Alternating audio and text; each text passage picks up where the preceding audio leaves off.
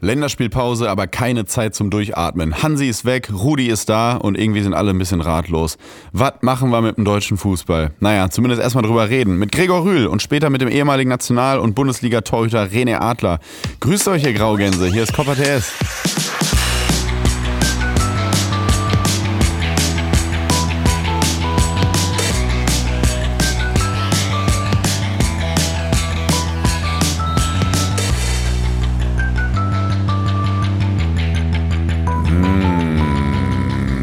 Ich muss sagen, ich muss sagen, diese, diese wunderschöne Musik, die gibt mir immer so. Die holt einen ab? Ja, die gibt mir immer so, so Videospiel-Vibes. Äh, in den Sommerferien, als man noch nicht irgendwie nach Lorette Mar mit irgendeiner Busreise gefahren ist, sondern äh, frei hatte, bin ich um 6 Uhr morgens aufgestanden, runtergegangen und habe äh, ja, Videospiele gespielt. Ich auch gemacht. Und hab dann habe ich mir irgendwie, habe ich mit Florenz, mit, äh, habe ich mal in Florenz gespielt. Das war diese Mannschaft um Gabriel Batistuta, Ortega und Jörg Heinrich oh. mit dem Nintendo. Ja. Nintendo-Sponsor. Ja, geiles Trikot. Trainer Trapattoni natürlich. Natürlich. Bin ich mal runtergegangen um 6, 7 Uhr morgens. Das war die Zeit, wo man noch dann so ganz normal aufgestanden ist, wenn man frei hatte. Es ja. geht jetzt auch wieder los. Ich weiß noch, ich glaube, ich bin mit Alemannia Aachen irgendwann bei FIFA 2005 dreimal hintereinander deutscher Meister geworden. Aber habe auch, natürlich. ein paar Saisons gespielt. Äh, am Tivoli die Bierdusche, lange ist her. Ähm, ihr hört's schon. Mir gegenüber sitzt der Waldemar Hartmann des belgischen Viertels in Köln. Er sitzt hier, hat drei Weißbier getrunken und ist schön locker. Gregor Rühl ist wieder da. Ich freue mich sehr. Ich freue mich auch. Guten Morgen. Gregor, und ähm, wir müssen natürlich über das Spiel des Wochenendes sprechen. Ganz klar, über Tage war darauf hin, hingefiebert worden. Der Gast mit einem neuen Trainer am Ende gewinnt. Empor Glauchau 3 zu 0 in der zweiten Runde des Sachsenpokals gegen Blau-Weiß Leipzig. Und du warst da. Verdienter Sieg? Ich, ich habe mir das natürlich nicht nehmen lassen. Im Stadion der Freundschaft in Klein-Schaucher. Oh. 15 Uhr Samstag war Anpfiff, 5 Euro Eintritt. Da dachte ja. ich so, naja, ist ja immerhin zweite Runde Sachsenpokal, kann man, schon, kann man schon mal nehmen. Was ähm, war los? Es war ein verdienter Sieg. Es war sechste gegen siebte Liga, meine ich. Mhm. Und in der ersten Halbzeit dachte man so, naja, vielleicht können die Leipziger da noch ein bisschen standhalten. Aber Klauchau hat relativ sicher das Ding dann nach Hause gefahren. Und es war ein fantastischer Fußball-Samstag. So inwiefern, wie ich dich kenne, inwiefern wurde für Verpflegung gesorgt? So, ich sag mal, so ein paar Hopfen-Torpedos bereitgestellt am Spielfeldrand. Das war äh, so, so Fußball, wie man sich den wünscht. Einfach so, weiß ich nicht, 70 Zuschauer vielleicht. Und diese, Ach, wirklich? Ja, klar. Diese Namen so wie Knipser und Krille und was weiß ich, die, die flogen da alle übers Feld. Ja, das ist das Beste. Das liebe ich aber auch in der Bundesliga, wenn so Fans von großen Vereinen äh, ihren eigenen Spitznamen hinten drauf gedruckt haben. Dann kommt da irgendwie so 100 äh, Kilo äh, Jörg hat so ein Gladbach-Trikot und man denkt so, äh, M bist du eigentlich seit 95 nicht mehr, aber ziehst du dich durch und dann steht hinten so drauf so Pulle 50. Ja. Oder Bum, Pulle. Bumsi 69 und äh, Krille ist auch sehr oft gerne genommen, muss ich sagen. Ja, ich, ich liebe das einfach, diese Beobachtungen da zu machen und zu sehen, wie die Leute einfach diesen, den Fußball einfach so doll lieben. Ich meine, da war auch zum Beispiel ein komplettes Schiri-Gespann war dann da mit Linienrichter und so, wo man sich denkt, das ist ja auch alles organisiert, die werden alle bezahlt, die ja. haben es alle wahnsinnig ernst genommen und das gibt mir immer so voll Hoffnung für den deutschen Fußball, weil alle sind ja doch dann bis in die unteren Ligen voll hinterher. Und ein geiler Spruch nach dem 1 zu 0 von Glauchau, weil der, äh, die, die Spieler wollten natürlich motiviert bleiben und der, ja. der Torwart schrie irgendwann, Jungs, jetzt bleibt scharf in der Birne. bleibt scharf in der Birne. Ich glaube, das hätten am Samstag auch noch auf anderen Plätzen hätten das Spieler vertragen können, diesen Spruch. Mein Kreisliga-Trainer hat damals gesagt, in meiner, in meiner kurzen Fußballzeit, ich habe also im Verein vor allem immer Handball und Tennis gespielt und Fußball eher so immer zum, zum Spaß, aber kurz war ich natürlich auch im Verein. Und der, weil ich mal ein bisschen dann größer war, hat immer gesagt bei Ecken, Tommy, du musst auch mal einen Vogelkasten hinhalten da.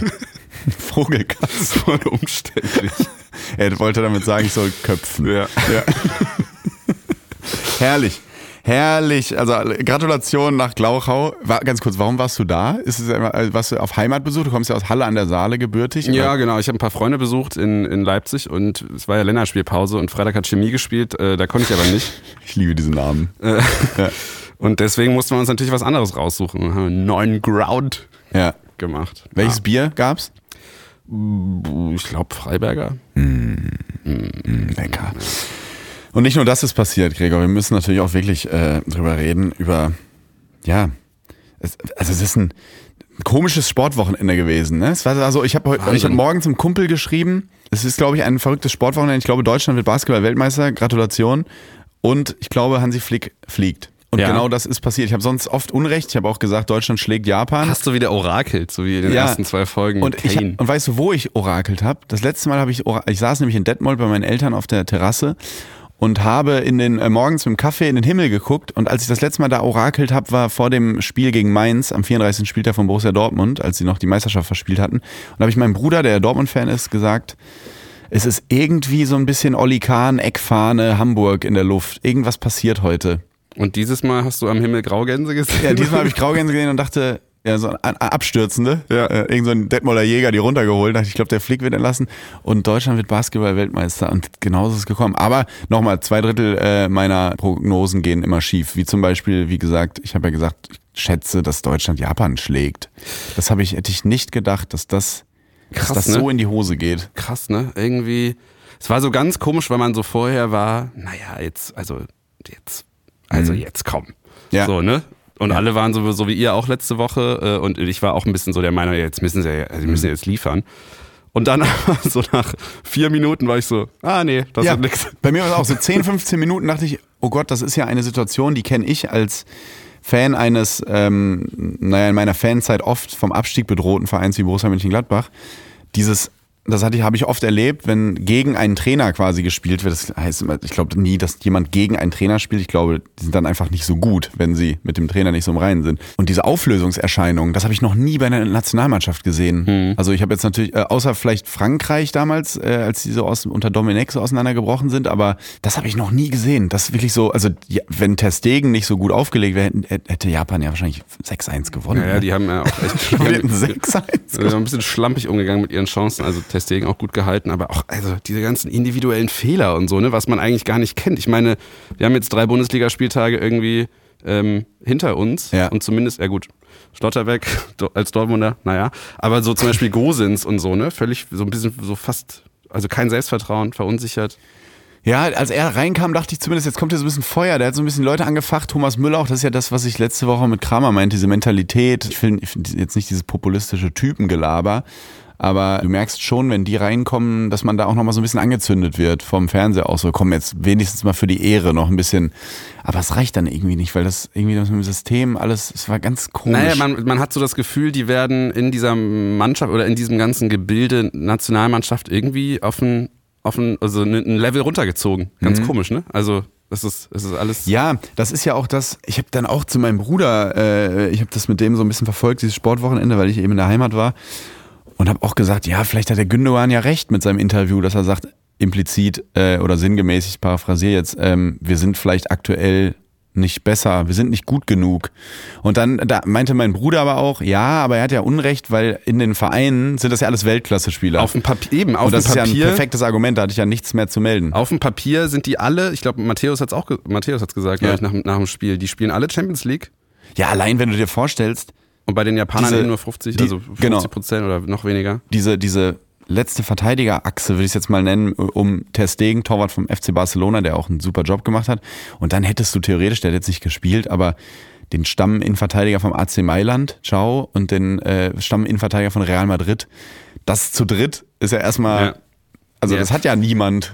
Also da da sind die Franzosen ja nicht besser aufgestellt. Ja. Und Gündogan, äh, Musiala, äh, allein, dass wir dem ja immer eine unglaubliche Lethargie auch während Katar vorgeworfen wurde, äh, jetzt abhängig sind von der Mentalität von Sané, weil der der Einzige ist, der gerade irgendwie bei 100 Prozent ist. Krass, ist auch absurd, wie sich Fußball so, so entwickeln kann. Aber am Ende ist das natürlich das ausschlaggebendste Argument dafür, dass es der falsche Mann an der Spitze ist, Ja. oder? Also Ja. für mich zumindest. Ja, mir tut das immer menschlich sehr leid, weil ich sehr, sehr, sehr, sehr doch sehr sensibler Mensch bin, weil ähm, wenn du dann nach dem 1-3 und 1-4 die Kamera äh, ger- gerichtet ist auf die Bank und du merkst, dieser arme Sau, der wird gerade so im Stich gelassen und Ey, beim nach dem 1-4, das sah wirklich so aus, als wäre den Tränen nah. Ich weiß auch nicht. Ich, also ich war fast den Trainer, aber ich dachte, ey, der sitzt da und weiß einfach, innerlich denkt er, ey, ihr kleinen Wichser.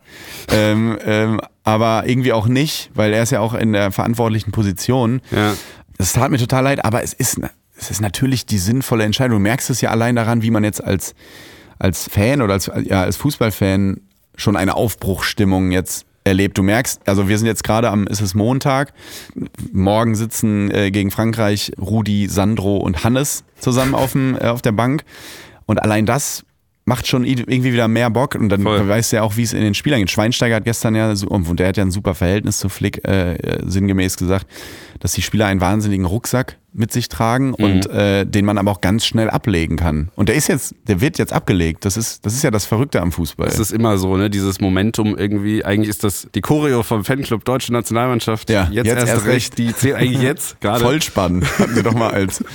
Ja, weil sie eigentlich erst was anderes hatten. Und Ja, dann mussten sie es umändern. Jetzt bin ich mir natürlich ein positiver Mensch und alle sagen ja, jetzt ist ja fast schon zu spät. Nee, ich finde es gerade nicht. Gerade weil du so wenig Spiele hast, sage ich jetzt einfach als Laie, kannst du diese Euphoriewelle noch mit ins erste Gruppenspiel der EM wahrscheinlich mittragen, kann ich mir vorstellen, wenn dann eine kommt. Ich glaube, das ist eh so in der Nationalmannschaft. Also hast du ja gesehen, wie lange war der jetzt Trainer? 25 Spiele? Ja. Offensichtlich kannst du da nichts aufbauen. Ich glaube, es, geht immer so ein bisschen um, also gut, Jogi Löw, komplettes Gegenbeispiel, aber trotzdem ist so diese Stimmung mitzunehmen, Vibe mitzunehmen, kennen wir von 2006 und dazu reicht, glaube ich, als neuer Trainer die Zeit bis zu so einem Turnier auf jeden Fall. Glaube ich auch. Auch wenn danach, also ich glaube, es bauscht sich alles so auf, es ist vielleicht wie so eine Blase und die platzt dann nach dem Turnier, aber dann Ja. ist es gut, aber ich glaube, dann mit einem guten Turnier sind ja auch alle Fans dann happy. Du siehst es ja auch an der, an der Flick-Bilanz theoretisch, ne? Nach der EM 2021. Also Flick hat ja, hat ja alles gewonnen. Der hätte die ersten 13 Spiele unter seiner Riege nicht verloren. Ja.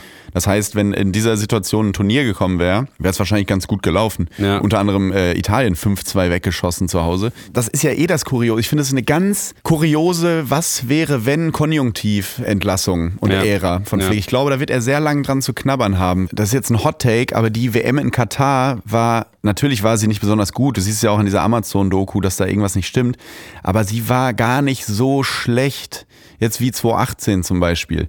Deutschland hatte auch, das muss man einfach sagen, auch unfassbares Spielpech. Mhm. Also klar waren die hinten nicht sattelfest, sonst wird es nicht zwei Tore gegen Japan kriegen. Das darf allein schon nicht passieren. Ja. Allerdings haben die die meisten Torschüsse aller ähm, Gruppenspiele von allen Gruppen abgegeben gegen Japan, Mhm. verloren, haben gegen Spanien ein super Spiel gemacht, 1-1.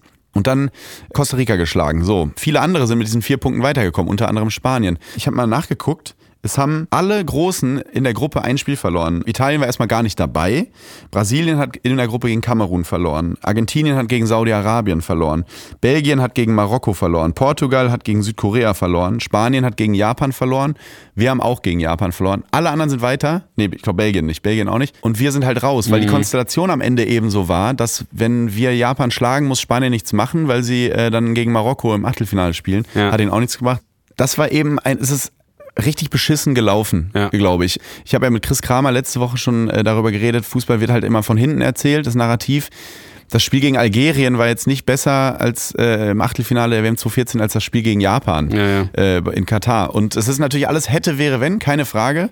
Aber dann, jetzt kommt's nämlich nach diesem Turnier mit diesen ganzen Randbegleiterscheinungen, über die wir jetzt ja nicht mehr äh, sprechen müssen. Es war sehr weird, was die Nationalmannschaft angeht. Es ging mit der Binde los, mit ganzen politischen Sachen und so. Und die Spieler, wir reden hier von Anfang 20-jährigen Menschen, wahnsinnig überfordert. Nach diesem Turnier, wo dann alle gesagt haben, boah, ey, irgendwie habe ich keinen Bock mehr auf diese Nationalmannschaft, gerätst du natürlich in so einen Strudel. So, wofür stehen wir? Was wollen wir überhaupt? Äh, wie kriegen wir jetzt die Leute wieder auf unsere Seite? Und da ist wahrscheinlich jemand wie Flick, der kein großer Motivator ist, Ja. keiner, der die, der die Leute irgendwie mitreißt, sondern eher ein Konzepttrainer ist, der darüber kommt, dass er das Triple geholt hat, der ein Freund der Spieler ist, ähnlich, glaube ich, wie Edin Terzic beim BVB, der ist befreundet mit den Spielern, der ist dann der falsche Mann. Der ist dann einfach der falsche Mann.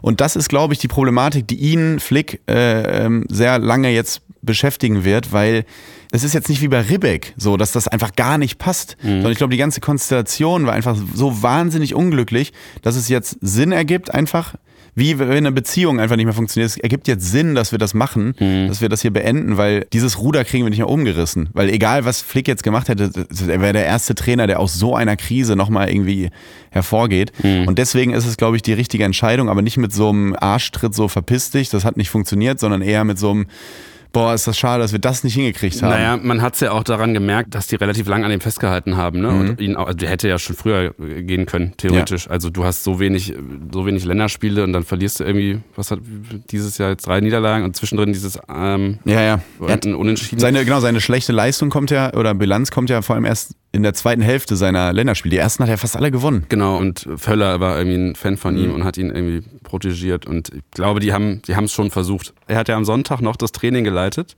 Mhm. Da frage ich mich so, Was macht man, also man, er wusste ja ziemlich sicher, dass es sein letztes Training ist. Was sagt man dann so, ja komm, jetzt macht ihr nochmal, spielt ihr nochmal einen Doppelpass. Oder 4 gegen 2 hat er, den, hat er den Videowagen reingerollt schon. Simpsons-Folgen geguckt. Komm, das ist die letzte Stunde von Ferien. Ja, keine Ahnung. Ich finde das immer so traurig, aber auf der anderen Seite ist es halt das Geschäft. Gut verdient. Ähm, wird auch, glaube ich, weil er eben so ein Konzepttrainer ist, auch wieder Anstellungen finden und Erfolg haben. Ich glaube, jetzt braucht es aber einfach jemanden, der Euphorie entfachen kann. Und Bernd Neuendorf hat gesagt, es braucht einen neuen Impuls. Genau. Ähm, sehe ich genauso. Was denkst du? Wer kann den geben? Ich bin irgendwie, also von all diesen kolportierten Namen bin ich größter Fan, auch in Anbetracht der Tatsache natürlich, wir hatten Berti, dann hatten wir äh, Erich äh, Ribbeck hatte als äh, äh, Co-Trainer Uli, dann hatten wir Rudi, dann, hat dann hatten wir ähm, Yogi mit Cleansy, Cleansy, dann hatten wir nur Yogi, dann hatten wir Hansi, also unsere Trainer heißen ja immer wie Kanarienvögel. Ja. Das muss ja so bleiben. Deswegen äh, bin ich bei Olli, bei Oliver Glasner. Ah. Weil ich glaube. Aber ganz kurz, hast du schon mal einen Kanarienvogel getroffen, der Olli? Olli. Olli, hier in den Käfig. Olli! Scheiße, Olli ist weg. Oh Olli! Ja, macht euch keine Angst, Olli. Ich glaube, es ist an der Zeit, ein, ein Aus, ich finde es bei Österreich immer so komisch, ausländischer Trainer, aber es ist halt, ist ja auch ein Ausländer, ja. einen ausländischen Trainer zu installieren und wenn er Erfolg hat, ich meine, Christoph Walz, wenn er einen Oscar gewinnt, ist er auch immer unser deutscher Junge. Also und sonst, wenn er Deutsch, früher bei Kommissar Rex ja. mitgespielt hat, haben wir gesagt, oh, die Ösis, die ja. können nichts auf der Leinwand. Ja. Und äh, so wird es auch bei Oliver Glasner. Ich glaube, Glasner, Europa League gewonnen. Was hast du denn? Also das ist für mich so eine, wäre so eine logische Entscheidung. Weißt ja, was ist im Fußball? Wenn jetzt äh, Rudi 4-0 gewinnt, dann sagt natürlich der Grilldeutsche mit dem äh, Deutschlandhut, den er zur Krombacher Kiste dazu bekommen hat, natürlich sofort, der muss bleiben. Ja. Unser Rudi. Tante Kete macht das. Das wird aber nicht passieren. Ja, ich glaube, ehrlich gesagt, man braucht so ein bisschen eine kleine Wendung und es muss ein bisschen jünger werden. Ich glaube, Nagelsmann wäre schon nicht schlecht, aber ich glaube, das wird nicht passieren. Der, ja. Die müssten ja auch wahnsinnig viel Geld für den bezahlen. Ja. Ich finde sowas wie, also die beiden Jungs, die ja jetzt mit Rudi zusammen auf der Bank sitzen, äh, Hannes Wolf und, und Sandro Wagner. Auch eine Möglichkeit. Finde ich ne? irgendwie auch ganz geil. Vielleicht macht man mal so ein, so ein kleines Doppelgespann. Stimmt, ähm, ich hab, genau, wenn du Rudi abziehst und er sitzt auf der Tribüne, ja, machen wir uns doch nichts vor. Wenn die jetzt Frankreich 3-0 schlagen würden. Ja. Wenn ihr jetzt diesen Mittwoch diesen Podcast hört, entfacht ihr gerade ein schallendes Gelächter im Auto oder so, weil wir 2-0 verloren haben. Aber jetzt einfach mal, wir gehen mal davon aus, sie gewinnen. Dann kann das wirklich sein, dass das einfach eine, weil es natürlich auch eine günstige, der DFB schwimmt jetzt auch nicht in Geld. So ja. eine Flick-Entlassung kostet ja auch Kohle, der hat ja wahnsinnig viel Kohle verdient.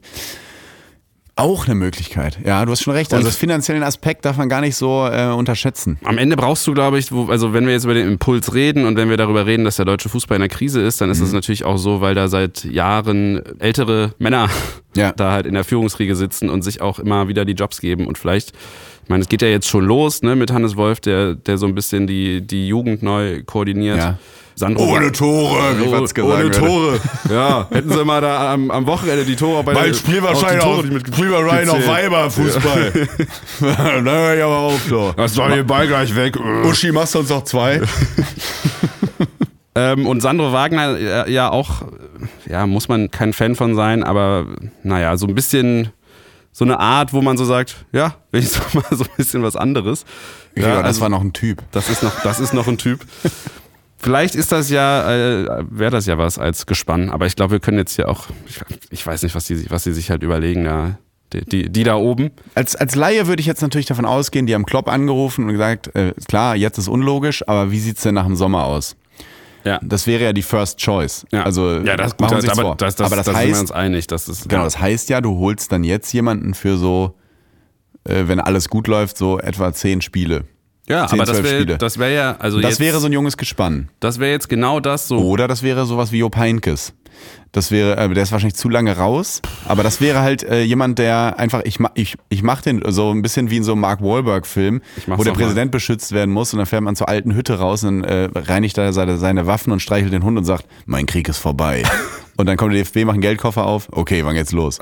Und das ist, glaube ich, äh, die Situation gerade. Es geht entweder mit so einem jungen Gespann oder du holst jemanden, der sagt, ich mach's noch mal kurz. Und da gehört natürlich, na, das kann ich mir aber nicht vorstellen. Die Bild redet ja immer von Louis, Louis von Gaal. Nee, das glaube ich auch nicht. Ein Kuss also, für die Trainer. Ganz ehrlich, da können wir, da können wir Peter Neuro rein. Wir sind die Besten von Deutschland und vielleicht Euro. Ja, es hat nicht geklappt. Milito hat ihn mal kurz auseinandergenommen, Ja. damals dann die, die Verteidigung von Bayern. Naja, ich bin wirklich sehr gespannt. Aber ich muss sagen, was so eine Trainerentlassung dann ausmacht, ne? Also in, in Sachen Euphorie und Bock, und das ist schon krass. Das ist krass, das ist wie nach 15 Jahren Ehe plötzlich Tinder zu installieren. Irgendwie hast du nochmal Bock rauszugehen. Ja, und ich muss auch nochmal ganz kurz sagen, das kam mir immer ein bisschen zu kurz, weil wir natürlich in der Lage sein müssen, die zu schlagen. Aber was spielt Japan für einen geilen Fußball? Ja, das kommt natürlich auch noch dazu, ne? Boah, wie hoch die den Testegen anlaufen zu dritt. Dann äh, ohne Rücksicht auf Verlust, dann Kamada, Itakura hinten, da bin ich natürlich befangen als Gladbach-Fan, aber ähm, diese ganze Mannschaft, also die machen so Bock. Wie heißt er hier von äh, Brighton Mitoma? Mitoma. Der, ähm, glaube ich, Kimmich ganz schön ins, in, die, in die Bredouille. Ja, dabei spielt er das ja immer, jede Woche, der Kimmich. Ja. Dass er das nicht hingekriegt hat, muss er doch vorbereitet sein. nee, aber Mitoma, äh, einer meiner absoluten gerade Lieblingsspieler. Also ich, ich gucke, wenn ich Premier League gucke, ja vor allem äh, Liverpool immer wegen Kloppo. Ich bin da immer sehr befangen, aber ähm, Brighton jetzt auch. Ich bin ein riesen Brighton-Fan. Ja. Und Burnley finde ich spannend mit Company und Jordan Bayer hinten in der Innenverteidigung. Aber nee, also die, die japanische Mannschaft macht schon Bock. Das System über allem diszipliniert. Respekt vor Mitspieler, Respekt vor dem Gegner. Haben natürlich auch den Vorteil, anders als früher, dass mittlerweile halt alle in Europa spielen. Also du hast gar keine ähm, Jetlag-Startschwierigkeiten mehr. Die kommen da an und spielen einfach, als wäre es ein Ligaspiel.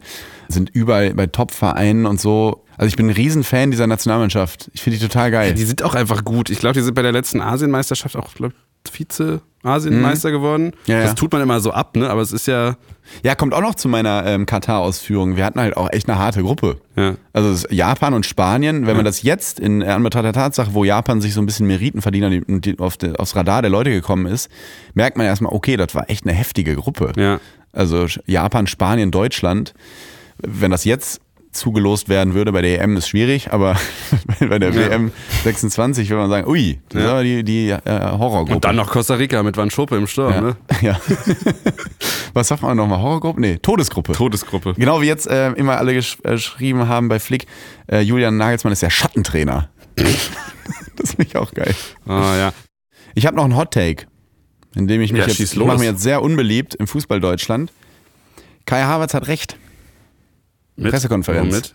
Ihm wurde so ein bisschen, also er hat gesagt, es fehlt natürlich auch die Unterstützung äh, während und nach Katar und man sagt ja immer, Fußball, äh, die Fans sind der zwölfte Mann und andere Nationen haben da äh, Fans und so weiter und so fort. Und dann wurde natürlich, wie es so ist, diese Stelle rausgerissen aus der Pressekonferenz und Fans haben daraus in Kommentarspalten gemacht, Harvard sagt, die Fans sind schuld. Und das hat er ja gar nicht gesagt. Ja. Es ist natürlich wahnsinnig unglücklich, weil er müsste eigentlich wissen, was daraus gemacht wird. Genauso Mhm. wie Flick wissen muss, was aus dem Satz gemacht wird. Ich glaube, ich bin der Richtige. Ja. Das gehört einfach mittlerweile zum Anforderungsprofil dazu eines in der Öffentlichkeit stehenden Menschen. Leider. Aber er sagt eben auch am Ende, was da natürlich nicht drin war, dass es jetzt an ihnen liegt, sinngemäß hat er das gesagt, äh, durch, durch Ergebnisse und durch Siege jetzt die Fans wieder auf ihre Seite zu kriegen. Aber erstmal die Bestandsaufnahme, dass die während der WM in Katar keine Unterstützung aus Deutschland hatten und auch danach und so, das ist ja überhaupt nicht falsch. Das stimmt ja. Und auch andere Nationen, bei denen es nicht so lief, war das besser. Äh, Belgien ist in Katar auch in der Gruppe, meine ich, raus. Boah, Ich glaube, hab ja. diese WM sowas von null verfolgt. Gucken wir jetzt live nach. Warte, das ist mir völlig egal. WM 2022. Wo würdest du nach? Ich gucke dann mal Wikipedia. So, pass auf. Belgien ist raus in der Gruppe und dann war ich in Köln beim Länderspiel gegen Belgien und die Belgier haben Da waren wir zusammen. Genau, da waren wir zusammen und du wirst es bestätigen. Die Belgier haben 90 Minuten durchgesungen. Hä, aber hast du, hat dir das in Wolfsburg jetzt. Da War war, da, da, super war, Stimmung. Da war es auch ähnlich laut. Ja, ich dachte fast, es ist ein Heimspiel vom VfL. Ja, das war wirklich, also da, da hast du ja diese 60 äh, Japan-Fans mit Nippon Nippon gehört. Ne? Das Also, lauteste war, als Sané Süle zusammengefallen ist, Ja. war einmal einer. also die Stimmung, also in Wolfsburg, das war wirklich das Traurigste, was seit dem VW Fox aus Wolfsburg, aus Wolfsburg gekommen ist, glaube ich. Ich dachte, die sind alle noch so fertig, weil es die Currywurst da wieder gibt am Werk, weißt du? Ja, die, aber das eine Kraftregel des Schön Facharbeiters. drei Dinger vom Anfang noch reinge Ja, dann singe ich doch kein Fängesang. Aber um, um den Punkt abzuschließen, ich, ich gebe dir natürlich. Also wir recht. haben keine, äh, nochmal, Bottomline, ich weiß das ja von den Spielern, die sind auch irritiert davon, dass einfach bei Länderspielen du die Stecknadel fallen hörst. Und da können die Fans nichts für, weil das wurde ja so ein bisschen wegrationalisiert vom DFB, vielleicht gar nicht bewusst, die haben ja nicht bewusst gesagt, wir wollen keine Stimmung mehr. Aber was halt passiert ist durch diese ganze Vermarktung, durch diese Mhm. übertriebene Vermarktung, dieses sehr aufs Business gedachte und Hashtags, jetzt klinge ich auch wie so ein äh, Populist, aber es war nun mal so. Und äh, Fanclub und so auf einen zu beziehen und äh, das, das so ein bisschen, dadurch entsteht eben ja keine Fankultur. Auf der einen Seite ja, gebe ich dir recht. Auf der anderen Seite, und da können wir wieder diskutieren über Fankultur und was weiß ich, ein Riesenpunkt ist, du musst natürlich auch einfach performen. Ja, natürlich. Und das ist in Deutschland nochmal krasser als in so einem Land wie Belgien. Die haben halt einfach das dann, oder auch in den, weiß ich nicht, Italien und was und Spanien, die haben da halt einfach ein bisschen mehr Bock drauf, auch zu singen und zu feiern, wenn es gerade mal nicht läuft, dann ist es halt so diese Egalhaltung. Genau, aber me- meinst du, wir müssen akzeptieren, dass bei Länderspielen funktionieren Stadien eigentlich nur noch, wenn es gerade läuft bei der Nationalmannschaft? Das ist dann de facto so, ne? das ist so. Weil war wir schon immer so und das wird auch so bleiben. aus kulturellen Gründen und so nicht, nicht Bock darauf haben, jetzt um, laut irgendwelche Ja. deutschen Lieder dann so Das- zu singen. das Das glaube ich, ich glaube auch, das ist dann so. Das ist genauso wie die, wie die Eigenschaft der Deutschen, dass man immer erst was respektieren kann, wenn sich jemand so wie Schweinsteiger im WM-Finale 2014 halt ein blutend, blutiges Auge holt. So, ne? Ja. Also das ist so dieses, ah, jetzt habe ich, Ja. jetzt hab ich gesehen, jetzt hängt er sich richtig rein. Ist auch kurios irgendwie, dass früher hieß es immer, die sollen mal die Hymne mitsingen endlich. Ja. Und jetzt singen die Mannschaft komplett die Hymne, aber das Stadion nicht mehr. Muss man achten. Das, das ist total komisch. Da hat, sich auch, Wahnsinn, ne? hat sich auch irgendwas gedacht. Also es ist ein sehr soziologisches, kulturelles äh, Phänomen, diese Nationalmannschaft und diese Stimmung um die Nationalmannschaft. Also liebe äh, Studierende da draußen, da mal so eine ge- gepfefferte Masterarbeit, eine Bachelorarbeit reicht nicht, glaube ich. Ja. Eine Masterarbeit drüber schreiben, was denn mit der Stimmung, so wenn ihr gerade Sportwissenschaften studiert, irgendwas, mit der Stimmung bei den Länderspielen, weil das ist, wie man immer so schön sagt, multifaktoriell, definitiv. Ja, aber ich, also, Weil es gab ja auch, äh, es gab auch die Zeit, wo einfach super viele Faschos immer äh, die Nationalmannschaft begleitet haben und Ja. dann, die wollte man dann ja auch zu Recht weghaben. Die dann, Ja. das war dieses Slowakei-Auswärtsspiel, glaube ich, wo die komplett, komplett ausgerastet ist und wo, glaube ich, der DFB dann damals sagte, reicht jetzt. Das will man ja auch nicht.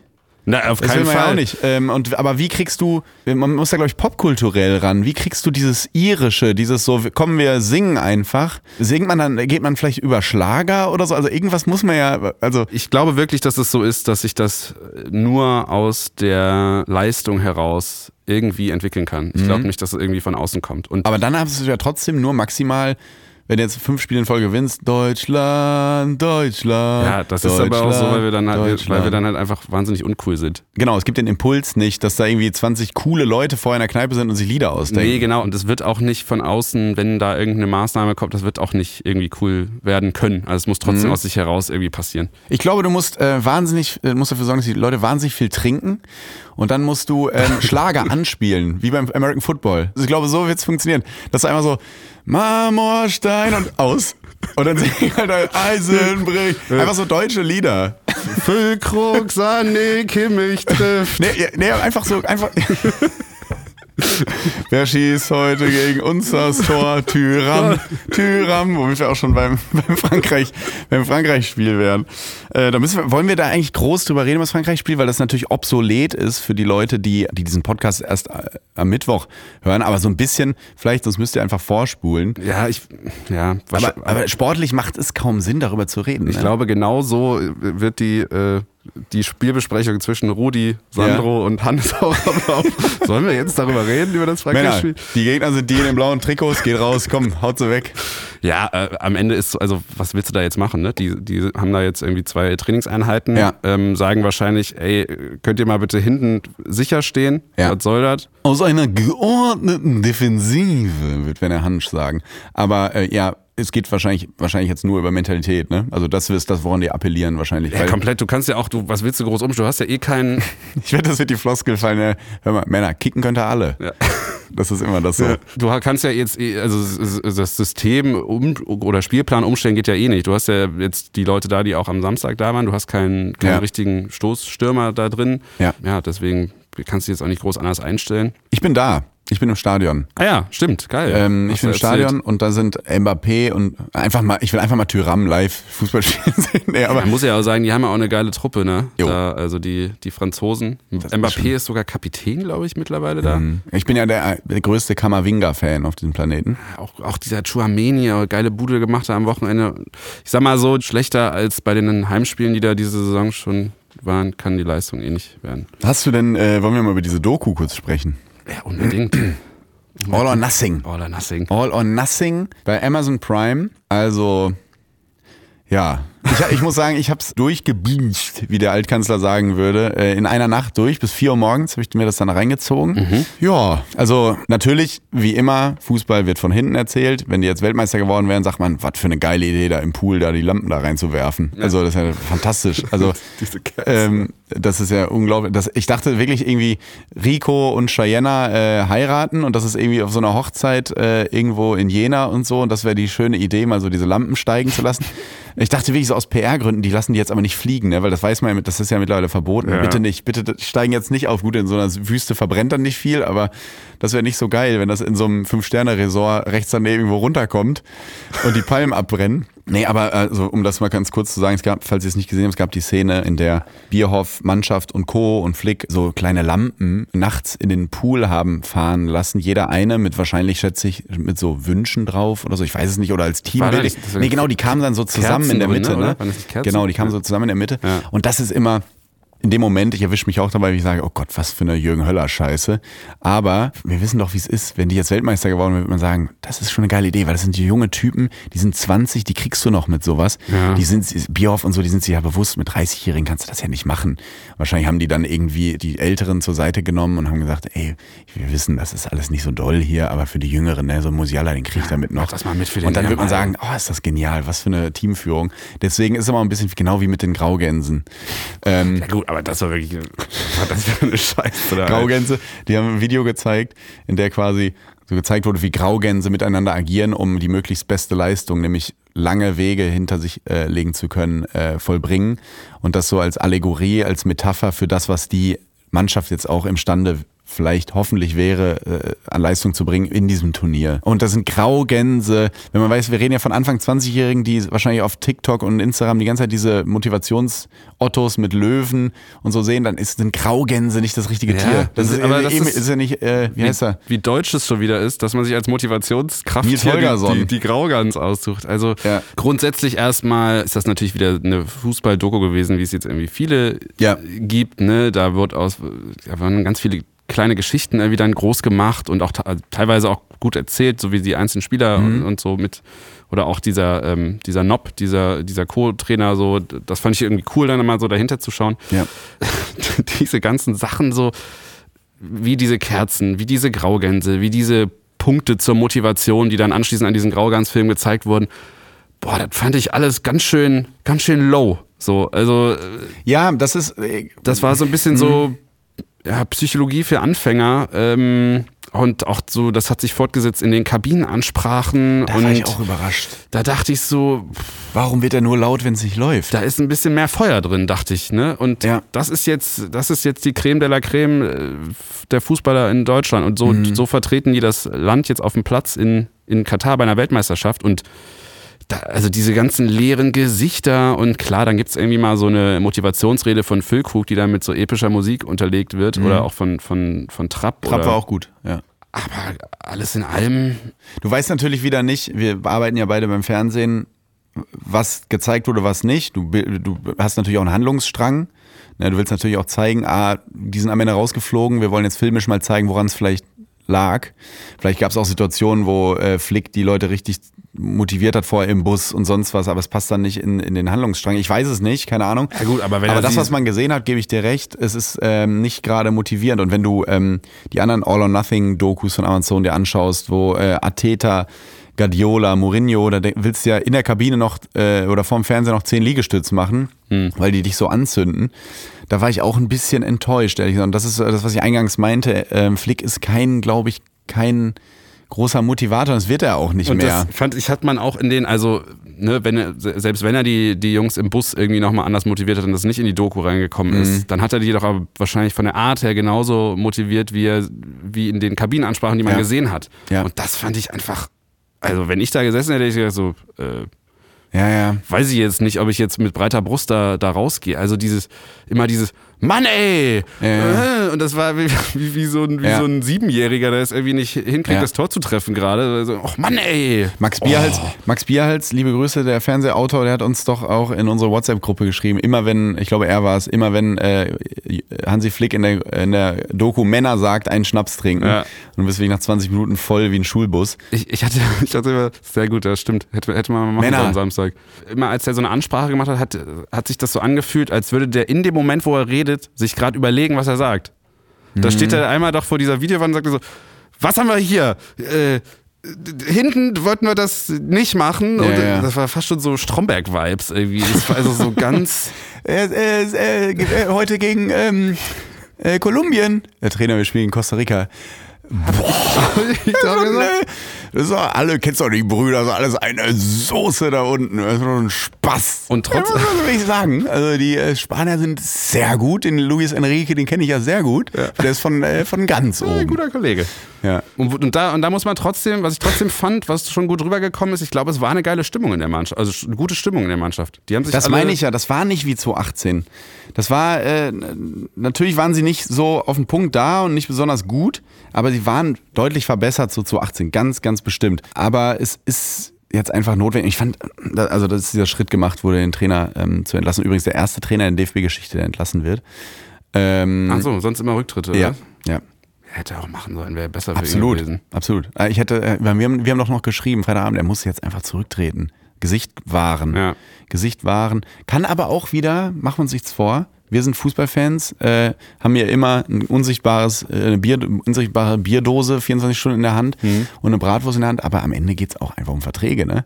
Kann auch sein, dass ein Berater sagt, du machst alle und trittst hier nicht zurück, Klar. weil dann greift Klausel so und so und Ja. dann kriegen wir gar nichts von der Abfindung. Das gehört ja auch immer ein bisschen mit zur Wahrheit dazu. Das kann sehr, sehr gut Da müssen sein. wir, wie Jens Spahn äh, sagen würde, Gregor, da müssen wir uns ehrlich machen.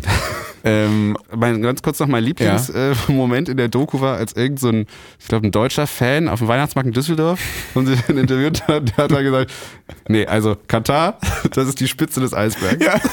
Da dachte ich, das ist der schlechteste Vergleich zu der Wüsten-WM, der dir hätte einfallen können. die Spitze des Eisbergs wäre aber sowas von weg, schnell weg da. Äh, Ganz schnell wieder auf Horizontebene.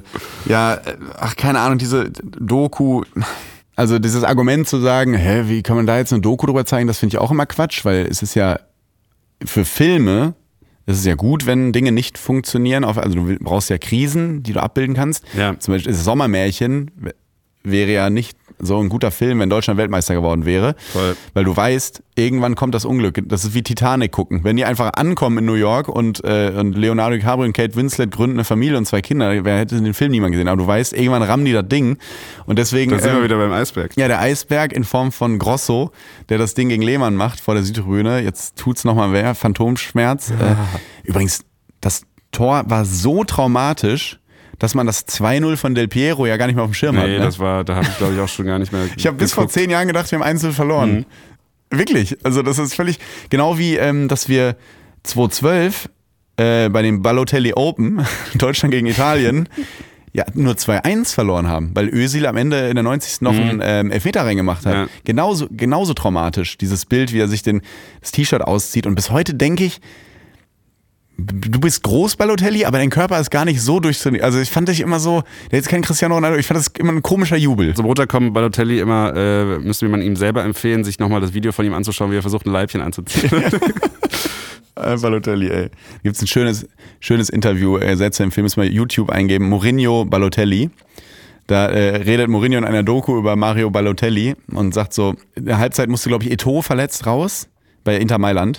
Und Milito war auch nicht, ich weiß nicht mehr, ich, ich sag's, gib's jetzt nur sinngemäß wieder. Milito war auch irgendwie nicht dabei und noch irgendein Stürmer nicht. Und ähm, in der, zur Halbzeit sollte Balotelli kommen. Und Mourinho erzählt, dass er 15 Minuten die Mannschaft einfach alleine lässt und nur auf Mario Balotelli einredet. So, Mario, Mario, nach dem Motto, du kommst jetzt rein.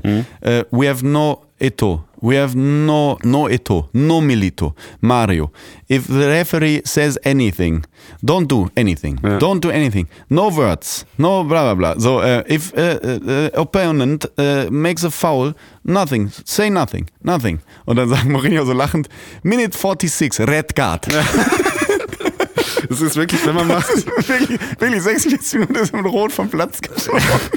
Äh, 15, stell mal, du redest 15 Minuten auf den Spieler ein. Nichts machen, bitte. Und wirklich nach 60 Sekunden rot. Und ich glaube, das beschreibt Mario Balotelli Das ganz ist gut. alles komplett wild. Man kann sich mal, es gibt bei Twitter so mehrere Threads, die die Karriere inklusive der ganzen Stories über Mario Balotelli zusammenfasst. Es ist Weltklasse, was dieser den. Typ alles abgerissen hat, äh, inklusive mehrerer Wohnungen, wo, glaube ich, Ja, ja, Partys gemacht. Naja, Ja, komm, lassen wir die Amazon-Doku Amazon-Doku sein. lassen wir Sagen wir so. so, seit meinem Auftritt bei LOL hat sich niemand mehr so sehr bei Amazon Prime blamiert. Ähm, der wusste, der, der Flick wusste auch nicht, was er vorne sagen soll, genau wie ich, ehrlich gesagt. Aber wenigstens hat er nicht gelacht.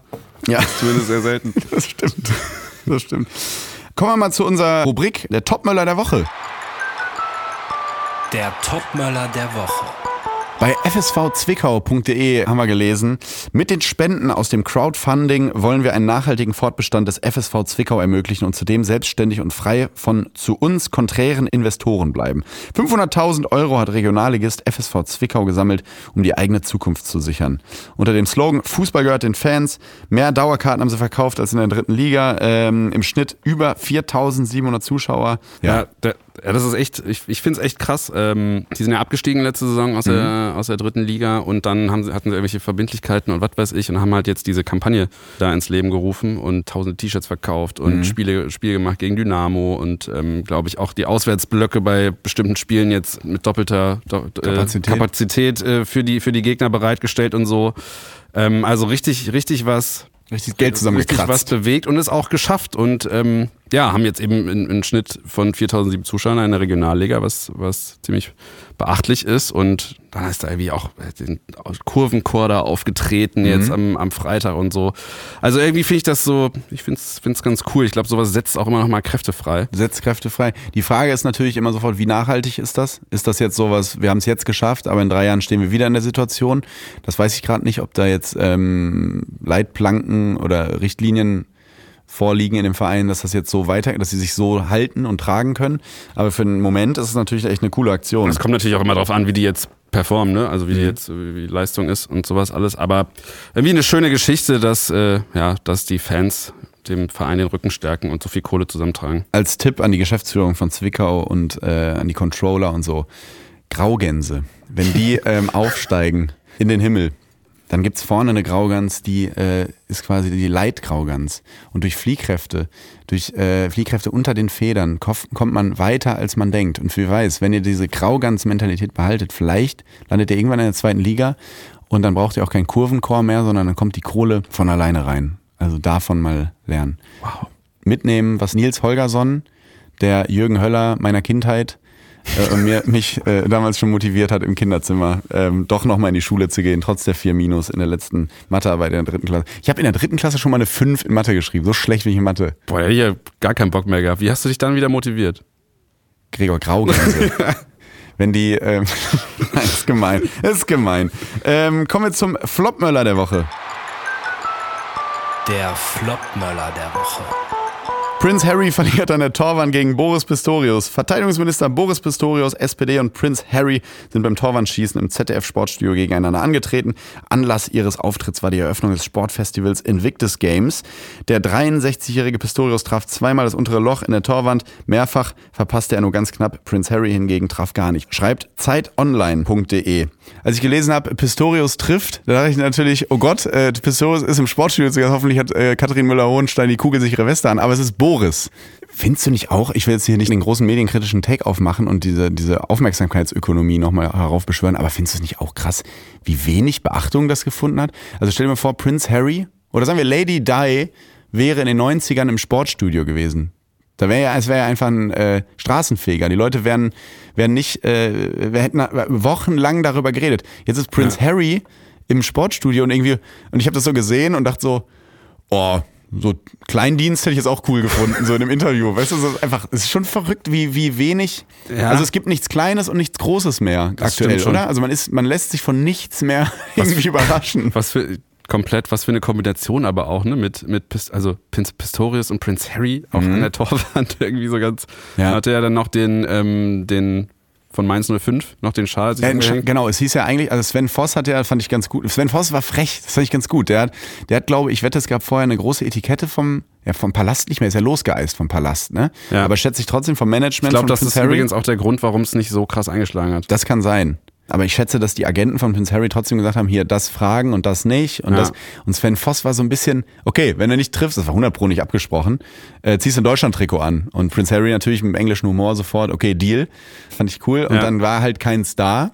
Ähm, daran siehst du schon, dass es nicht vorbereitet Ja. war. Und dann hat Sven Voss einfach aus dem Publikum einen Mainz-Schal geklaut. Und auf Und- einmal war er Prince Charles. Ja. Sehr gut. Sorry. Das Applaus. Sehr gut. Irgendwie merkwürdig und cool zugleich, aber ich fand äh, Katrin Müller-Hohenstein und äh, Sven Voss wahnsinnig gut. Also ne, ich habe es nicht geguckt, muss Mhm. ich sagen. Ich habe nur dann diese Schlagzeilen gelesen und fand es einfach wahnsinnig witzig, dass er irgendwie, dass Pistorius ihn abgezogen hat. also, absurd. Absurdes Sportwochenende. Absur wirklich ein absurdes, stimmt, es ging los mit Prince Harry, dann wird Deutschland Basketball-Weltmeister und dann äh, wird der Nationaltrainer entlassen. Also dieses Wochenende geht, glaube ich, in die äh, Sportgeschichte ein. Schon verrückt.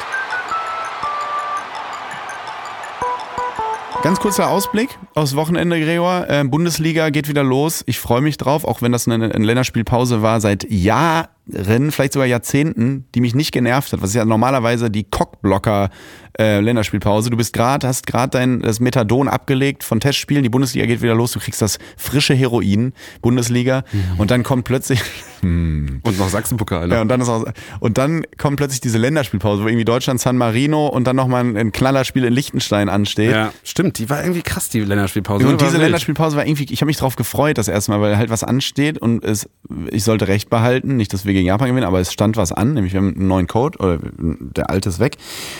Ähm, jetzt steht aber die Bundesliga wieder vor der Tür, endlich, und es geht ja Freitag los, direkt mit Bayern München gegen Bayer Leverkusen. Und das ist natürlich Sport, aus sportlicher Sicht, äh, wir wissen, wie die, die, wir kennen die Fußballmechanismen, wir reden äh, tagelang über ein Spiel, sagen, das sind die besten Mannschaften und dann wissen wir, es wird ein knackiges 0-0.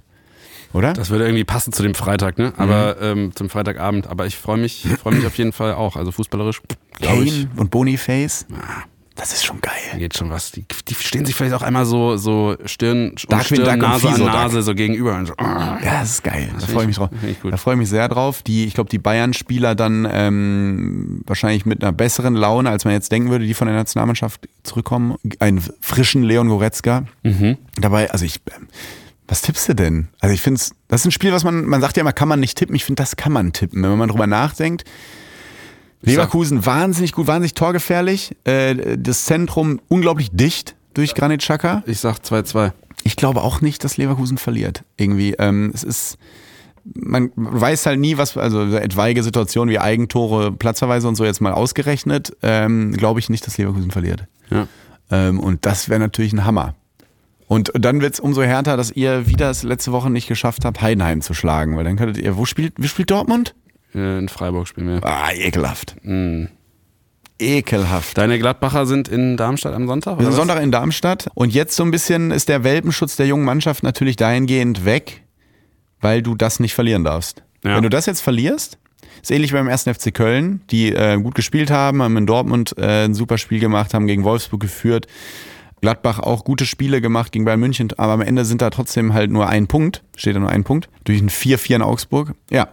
Und das ist dann, wenn du jetzt dann in Darmstadt nicht, äh, wenn, ich sag, ich sag nicht mal, dass sie gewinnen müssen, aber wenn du verlierst, dann brennt sofort der Baum. Ja, ja. Das ist halt so. Also, Ja. weil dann ist, dann hast du auch die Kurve, äh, Kurve wahrscheinlich in Teilen verloren. Also das ist das ist Perverse an diesem an diesem Fußballspiel. Das ist ein und dann auch noch Vierter Son Spieltag, ne? ja und Sonntag So krass. ja ja klar ja wenn du Hansi Flick hat auch nur die letzten fünf Spiele verloren das reicht Ja. ähm, also wenn du ähm, das ist ja noch Sonntag 17.30 die anderen legen vor, die Tabelle wird richtig eklig aussehen für Gladbach, sind ja jetzt schon 16. Die wird widerlich aussehen bei ähm, Beginn des Spiels. Ja. Und da musst du cool bleiben und darfst nicht verlieren. Und Darmstadt sollte eigentlich auch jetzt mal anfangen zu punkten. Äh, es ist äh, ein für, für Neutrale ein sehr unattraktives Spiel, sonntags finde ich, aber ich, aber eigentlich sportlich unglaublich spannend, weil das sehr weichenstellend sein wird. Das schön am, äh, am Bölle. Da wird schön Am der, der Baum brennen. Gregor, vielen, vielen Dank. Das hat äh, ganz viel Spaß gemacht immer. Das macht immer eine große Freude mit dir. Danke dir. Ähm, jetzt kommt auch noch ein kleines Schleckermäulchen, nämlich ein kleines, ein kleines Betthupferl. Ich habe ein Interview geführt mit dem ehemaligen Nationaltorwart René Adler, der äh, wahnsinnig spannende Einblicke gibt in das Leben eines Torhüters und auch in das Leben äh, nach der Karriere. Kann ich äh, sehr empfehlen. Wir reden sehr viel über die ähm, Konkurrenzsituation auch der Nationalmannschaftskeeper, äh, Ter Stegen und Neuer und so. Es, es war sehr besonders, weil da redet man nicht häufig drüber, über diese Position. Und damit wünsche ich euch jetzt viel Spaß.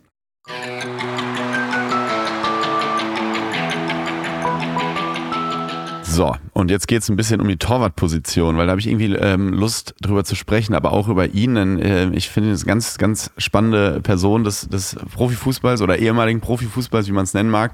Ich freue mich sehr, dass er da ist. Ehemaliger Nationaltorhüter, Leverkusen-Legende und HSV-Rückhalt am Ende noch bei Mainz 05 gespielt. René Adler, schön, dass du da bist. Hallo Tommy. Hi Tommy, grüß dich. Äh, direkt mal die erste Frage. 2018 hast du aufgehört. Wann hast du das letzte Mal einen Ball gehalten? Ja, offiziell habe ich ja eigentlich 2019 aufgehört, aber Mhm. ähm, du hast natürlich recht, weil das letzte Spiel habe ich 2018 gemacht, äh, weil das letzte Jahr komplett raus gewesen mit dem Knorpelschaden und dann Mhm. hat sich das ehrlicherweise auch abgezeichnet, dass es dann vorbei ist. Ähm, letzte Mal einen Ball gehalten habe ich in der Tat beim beim Benefitspiel von ähm, Dirk Nowitzki in Frankfurt. Ging noch? Das ging. Also, also auch von Dirk Nowitzki den Ball gehalten oder von wem? ähm, ich glaube, ich habe sogar von Dirk zwei Elfmeter ähm, hintereinander gehalten. Das war mir hochgradig peinlich, weil es war für ihn schon echt ein Aufwand, da zum Elfmeterpunkt zu laufen und da irgendwie den Ball Richtung Tor zu kriegen. Äh, und ich wollte eigentlich irgendwo mich nur fallen lassen in eine Ecke und äh, dann hat er mich quasi angeschossen. Also es war wirklich, das ganze Stadion hat dann gepfiffen, weil die wollten, dass Dirk trifft.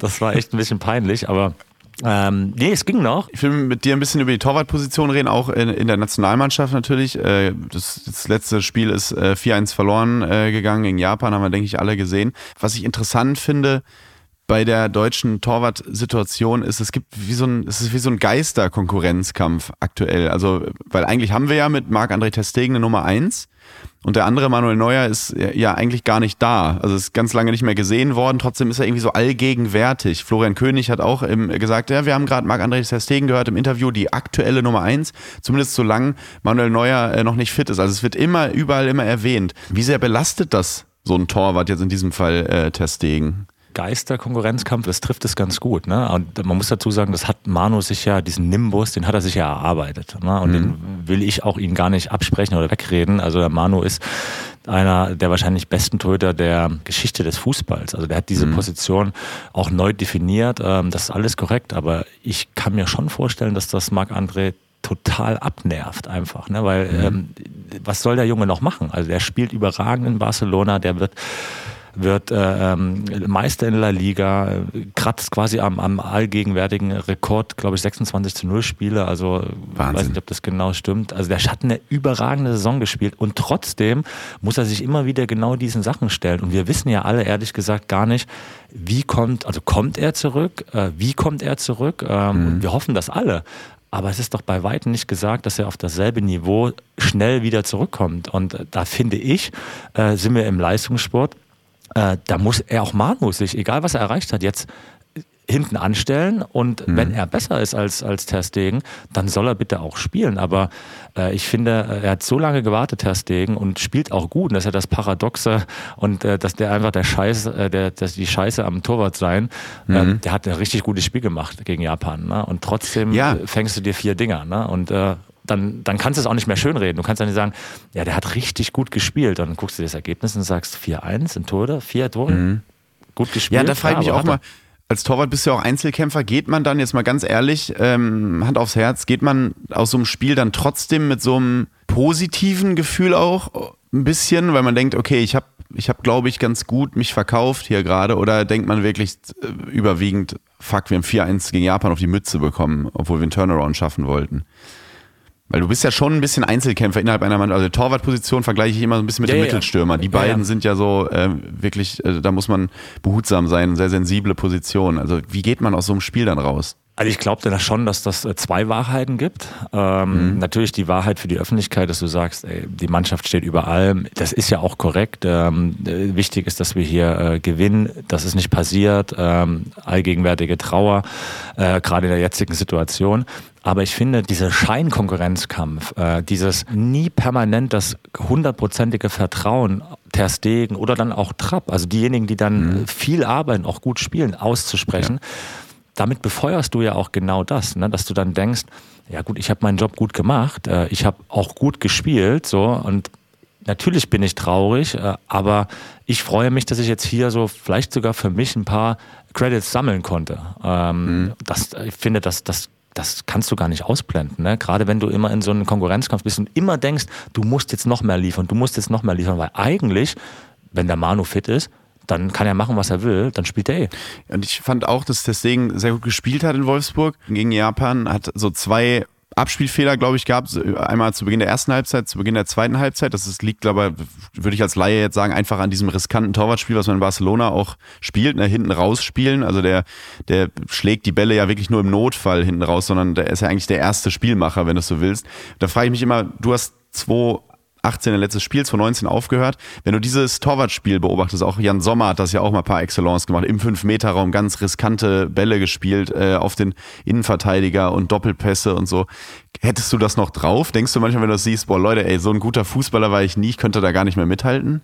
Ja, also äh, ich denke, das Spiel hat sich so weiterentwickelt. Mhm. Alle drei Jahre machst macht das Spiel ja einen massiven äh, Schritt und ich finde schon, das ist auch so, gerade auf der Position des Torhüters, äh, als ich in Leverkusen gespielt habe, damals äh, unter Jupp Heynckes äh, vor allem, äh, wurde das ja auch schon propagiert. Spielt raus, macht nicht in der Form, wie wir es jetzt kennen.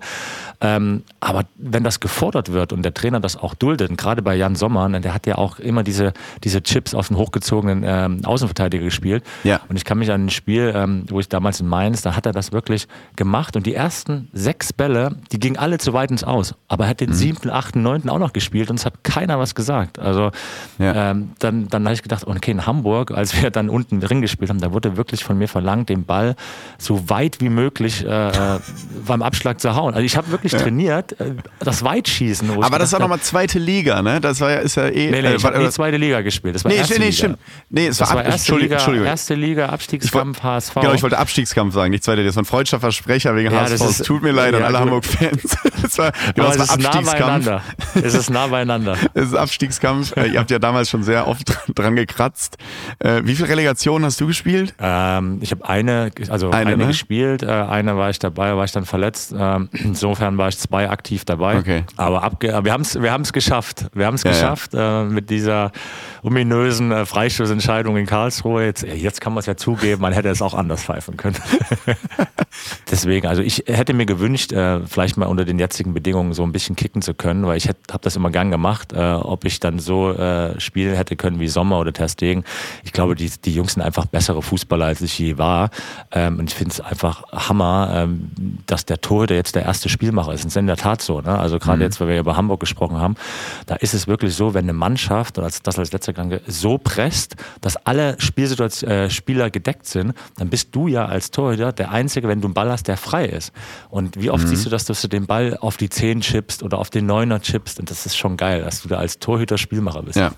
Wenn du diesen, ähm, also nochmal zum, zum Konkurrenzkampf in der Nationalmannschaft, wenn du diesen Konkurrenzkampf da miterlebst gerade oder dir das anguckst, denkst du dann manchmal noch an die Zeit von damals? Also du warst ja in der Nationalmannschaft im ständigen Kampf eigentlich mit, mit diesen Riesen. Das war diese Zeit, wo, wo es immer hieß, wenn du in, Deutschland, das ging ja damals mit Kahn und Lehmann los und dann kam ja dieses, wenn du, in, egal wen du in Deutschland ins Tor stellst, wir haben nur Top-Leute. Also du warst ja im Kampf immer mit Butt, Neuer, Wiese, Weidenfeller, Enke, Hildebrand, das sind ja alles so Top-Namen gewesen und ähm, deswegen platt gefragt, hat man bei so einem Länderspiel, wie jetzt Testegen äh, gegen Japan oder egal welches Länderspiel, hat man da überhaupt Spaß? Weil du hast ja so einen Druck. Ja, ist eine gute, ist eine gute Frage. Äh, und da ist natürlich auch jeder total unterschiedlich. Ähm, mhm. Ich kann das nur von mir sagen. Das war ja damals so, dass ich 2008 ähm, zur Nationalmannschaft kam.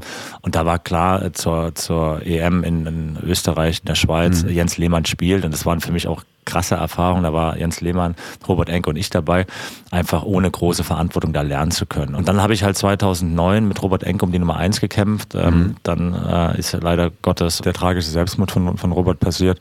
Mhm. Und dann äh, wurde ich quasi ähm, da äh, reingespült und dann war der Konkurrenzkampf mit Manu so. Und das ist genau das, was du gesagt hast. Ne? Dann war es halt immer so, wir sind eine Torwartnation äh, nach Manu und mir. Es gab halt immer so Torwartpaare. Adler, also Kahn Lehmann, danach Ja. kam Adler Neuer, dann kam Leno Terstegen, die sie schon ewig Ja. kannten. Köpke Ilgner ging es eigentlich los, ne, damals. Nee, es ging ja schon äh, bei, bei Uli Stein auch schon los. Ja, Ne? Also Schumacher Stein. Ja. Ähm, also du hattest immer ja so Paare und das hat sich ja auch irgendwie hochgepusht. Und das ist ja das, was die, was die Medien auch gerne schreiben. Und ähm, bei mir war es wirklich so, dass ich, ich habe den Druck auch gespürt. Ne? Ich habe gespürt, ähm, du musst jetzt, du kriegst jetzt das Spiel und du musst jetzt abliefern. Als es dann so auf der Spitze war, wer spielt 2010?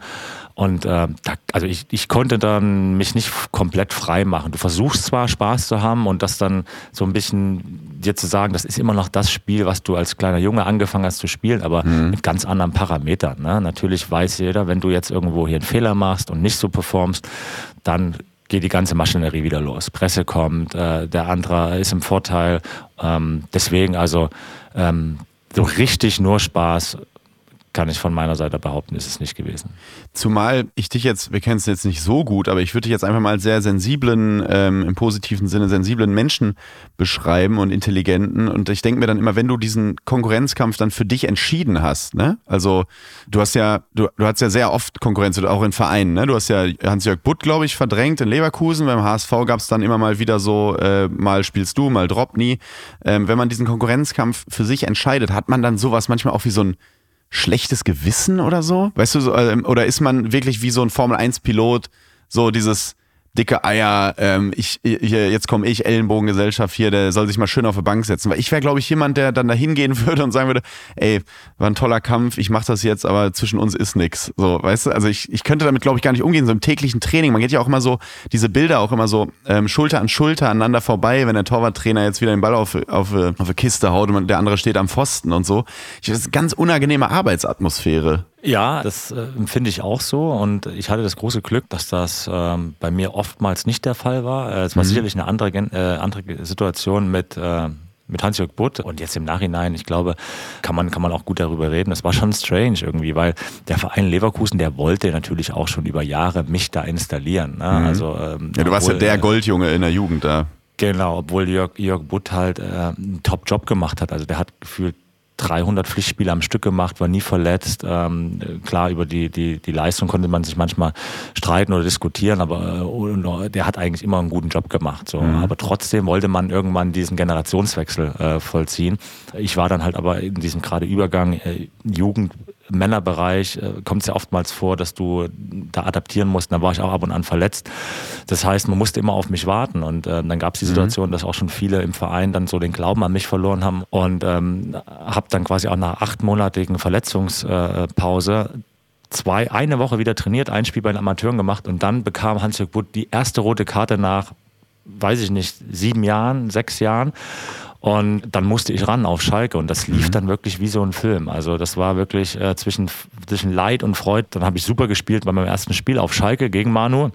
Und nach diesem einen Spiel hat sich dann mein, mein damaliger Trainer Michael Skipper dafür entschieden, dass ich weiterspiele. Und dann kannst du dir vorstellen, ähm, wie das, wie das äh, Butti fand. Ne? Der fand das alles andere als. Ja. Also ja, und der hat, das, der hat mich das dann auch spüren lassen. Aber hat man dann so Scham? Nee, der hat es mich dann auch wirklich spüren lassen. Der hat dann auch nicht mehr mit, mit Rüdiger Vollborn, der war ja nicht nur mein Torwarttrainer oder unser Torwarttrainer. Ich habe auch vier Jahre bei dem gewohnt. Der hat natürlich gedacht, äh, ihr, ihr ganzen Verein, ihr wollt den Adler da, das alle gegen mich. Und er hat dann wirklich äh, nicht mehr mit mir Torwarttraining gemacht. Also er ist dann auf die andere Seite gegangen mit, mit Hans-Peter Lehnhoff, dem, dem Teammanager, der musste sich die Fußballschuhe anziehen und hat mit denen trainiert. Dann hat sich da die, äh, die Dinge, also der hat sich wirklich komplett abgekapselt. Aber das ging weniger gegen mich, äh, sondern eher gegen die Gesamtsituation. Und der ist dann auch ein halbes Jahr später zu, zu Benfica Lissabon gewechselt. Rückwirkend, äh, dann wo ich der Alte war, und das ist ja und von Leno verdrängt würde, dann weißt du so ein bisschen, wie der sich gefühlt hat. Aber Tobi, du weißt, das ist, äh, die Alten werden von den Jungen verdrängt, das ist Lauf der Dinge, das äh, passiert uns allen irgendwann, früher oder später. Das stimmt. Ich befürchte auch. Ich mache mir da keine Illusionen. Ja, mit Drobo, mit, äh, mit Jaroslav Tropny in Hamburg war es halt schon so. Ich habe äh, grundsätzlich eigentlich fast immer gespielt. Aber äh, ja, äh, ab und an hat er dann auch äh, gespielt. Und ich bin echt glücklich, dass meine Konkurrenzkämpfe, äh, auch mit Robert Enke, muss man dazu sagen. Ich glaube, das war auch speziell, weil wir das äh, nie in der Öffentlichkeit ausgetragen haben. Es gab jetzt nie in den Medien äh, so gestreute Sachen, ja, ich müsste spielen, also Kampfansagen. Also es war immer so ganz fair, dass wir gesagt haben, der sportlich Bessere gewinnt und äh, mit Robert war ich total eng äh, und mit, mit äh, Drobo, wir hatten auch ein super Verhältnis. Also, äh, Drobo ist Drobny. das, Jaroslav Drobny, Drobny. ja genau, Mhm. Jaroslav Drobny in Hamburg und äh, das hat super Spaß gemacht. Also wir hatten super viel Spaß im Training und äh, wir haben uns reingehauen, wir haben uns auch echt gepusht, weil äh, das war ein super hohes Trainingsniveau und am Wochenende hat er dann gespielt und da gab es jetzt auch keine, da war man vielleicht mal sauer auf den Trainer, aber nicht auf den Torhüter. Wird da manchmal zu viel draus gemacht? Könnte man äh, viel, also das heißt ja immer so, wenn du im Tor, in der Torwartposition keine Konstanz hast in der Mannschaft, dann kommt Unruhe rein. Ist das überhaupt so oder könnte man auch wie auf anderen Positionen ab und zu mal wirklich durchwechseln? Weißt du, was ich meine? Ja, ja, klar. Ne, wenn, wenn irgendwie, da kommt irgendwie Unruhe, man sieht es bei FC Bayern ja perfekt. Ähm, äh, Manuel Neuer verletzt, dann Jan Sommer geholt, dann will Jan Sommer irgendwie, weil er weiß, eher große Zukunft habe ich ja auch nicht, dann zu Inter Mailand, dann ähm, holt Bayern noch irgendwie, es wirkt so ein bisschen panisch, noch irgendwie einen dritten Torwart, wo man denkt, schaffen, wieso packen die jetzt eigentlich nicht einen dritten Torwart auszubilden auf dem Campus und so. wir brauchen jetzt noch schnell jemanden und so.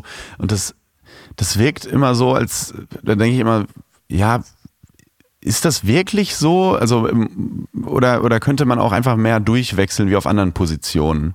Wie ist das einzuschätzen? Na, ich bin schon ein großer Verfechter von Kontinuität auf der Position. Ich musste mir oft der, der, die Frage gefallen lassen, im Handball ist das ja auch so, da kommt mal einer rein, aber das ist ja viel schneller, das Spiel. Genau, also ja. äh, im Fußball ist ja wirklich so, dass du teilweise Minuten warten musst, ohne irgendwo im Spiel zu sein. Ne? Und ähm, ich glaube einfach, dass diese exponierte Position äh, des Torhüters im Fußball mit der ganzen Verantwortung, also ich meine, das wissen wir alle, ein schwacher Moment, eine schwache Sekunde als Torhüter äh, macht die ganze Arbeit von, von den allen anderen äh, zehn plus Spieler, wenn sie gewechselt hat, dann äh, zunichte. So. Und äh, dementsprechend äh, glaube ich schon, dass der, die Position ein besonderes Vertrauen braucht. Ähm, bei mir auch immer so gewesen, dass du, wenn du merkst, dass der Trainer dir vertraut, dass du vielleicht auch mal einen Fehler machen kannst, dass du dann trotzdem nicht direkt irgendwo angeschossen wirst oder in Frage gestellt wirst, dass das essentiell ist, einfach um, um gute, stabile Leistung zu bringen. Und ich glaube, weil du ja angesprochen hast, das hat Jan Sommer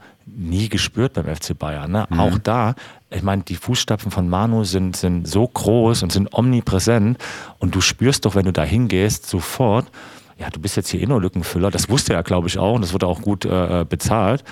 Aber ähm, dass das dir, dass es deine Leistung hilft, das haben wir ja gesehen. Also ich glaube, äh, Jan Sommer, der hat jetzt nicht schlecht gespielt, aber der hat auch nicht so gut gespielt, wie, wie man es in Gladbach von ihm gewohnt ist, weil es ja auch ein ganz anderes Spiel ist.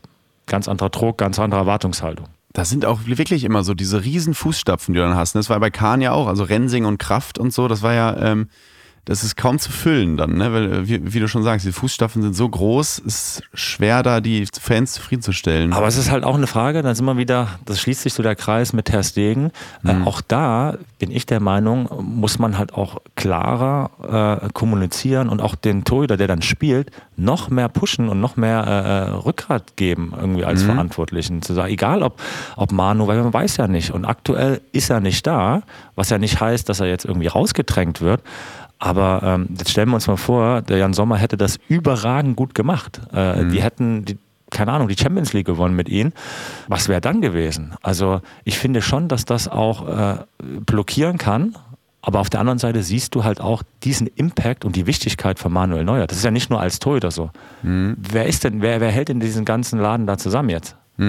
In der Nationalmannschaft, bei Bayern München. Das ist ja ganz klares Thema, dass wir da auch ein Führungsthema, eine Führungsthematik haben. Definitiv. Ich will mal ganz kurz, weil mich das interessiert, weil das ein Turnier war, was mich sehr sozialisiert hat. Da war ich, äh, ein und, bin ich 21 geworden, äh, 2010. Äh, WM 2010, kurz äh, davor hast du dich verletzt, wärst die Nummer 1 ähm, äh, gewesen. Was mich dann immer natürlich interessiert, ist, wie, also hast dich an der Rippe verletzt und du konntest dann nicht mit. Dann sind ja aufgerückt äh, Neuer, Wiese und Butt, ne? Ja. Wie verfolgt man dann so ein Turnier? Guckt man das trotzdem als, als Fußballfan oder sitzt man zu Hause als Sportler und sagt, boah, weiß nicht, ey, jetzt spielen die heute gegen Uruguay, spielen Platz 3 oder gegen England Achtelfinale und so. Das tut mir zu sehr weh. Ja, also wenn ich jetzt sagen würde, es, es tat nicht weh, dann würde ich lügen. Ne? Also äh, ich habe da natürlich auch schon so, so viel drüber gesprochen und ähm, mach eins nicht mehr so diese Fragen, die ich oft gestellt bekommen habe, was wäre, wenn, hättest du, du das Turnier Nein, das ist- gespielt? ja, ja. Ähm, das bringt ja, das bringt mich nicht weiter. Ähm, äh, deswegen, das wäre auch respektlos Manu und seiner Karriere gegenüber. Mhm. Ne? Ich glaube einfach, dass Manu so ein herausragend guter Torhüter ist. Und wenn du über so viele Jahre auf dem Niveau spielst und dich permanent, das ist ja eigentlich das, das richtig krasse, dass er sich permanent selbst auf diesem hohen Level immer noch weiterentwickelt hat. Und das, äh, wie gesagt, äh, das zeichnen ja richtige Champions aus, die eine ganze Sportart oder eine ganze Position irgendwie neu erfinden, in, in, in welcher Sportart auch immer. Und das käme äh, seinen Leistungen und äh, würde nicht gerecht werden. Aber trotzdem war es so damals, dass ich gesagt habe, ich wurde ja operiert dann an den beiden Rippen, die von der Wirbelsäule irgendwie weg waren. Ähm, da gab es dann zwei, zwei Platten drauf und dann bin ich, ähm, damals wollte ich einfach nur weg und äh, ja, das war dann irgendwie eine kleine Malediveninsel in der Hoffnung, dass ich da mit Fußball nichts zu tun habe. Das war ganz witzig und dann komme ich da an und äh, sind auf dieser kleinen Insel dann irgendwie drei Fußballer aus der Bundesliga und Dieter Hecking war da und das hat dann daran geändert, dass ich dann irgendwie jeden Tag mit Dieter Hecking und Frau irgendwie eine Schnuscheltour gemacht habe äh, und danach beim Sundowner hast du dann irgendwie doch über die WM geredet, also das hat äh, richtig scheiße, Scheiße. geklappt. Ja, nein, aber das tat schon weh, ja. Jetzt lief ja diese Amazon-Doku über die Nationalmannschaft und äh, da sieht man so ein bisschen, kriegt man ein bisschen Einblick in so eine Kabine und jetzt ist wahrscheinlich die Stimmung in der Nationalmannschaft gerade nicht so doll, um es mal ein bisschen positiver auszudrücken.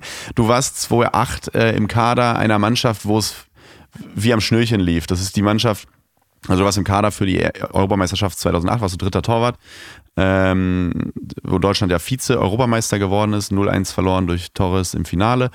Und diese Mannschaft wurde ja noch getragen von dem Sommermärchen zwei Jahre vorher, 2006. Das war ja, das war ja, okay, jetzt haben wir diese geile äh, WM im Rücken, jetzt gar nicht weit, Schweiz, Österreich, äh, fahren wir noch dahin und äh, leben da unseren Traum weiter und versuchen da wieder so weit zu kommen. Was für eine Stimmung herrscht in so einer Kabine, wo gefühlt alles, alles funktioniert. Also wir haben Portugal weggehauen, dieses Topspiel gegen die Türkei, wo Belareti damals noch ins Schwarze kommentiert hat, weil äh, das Bild, der Bild, das Bild ausgefallen ist.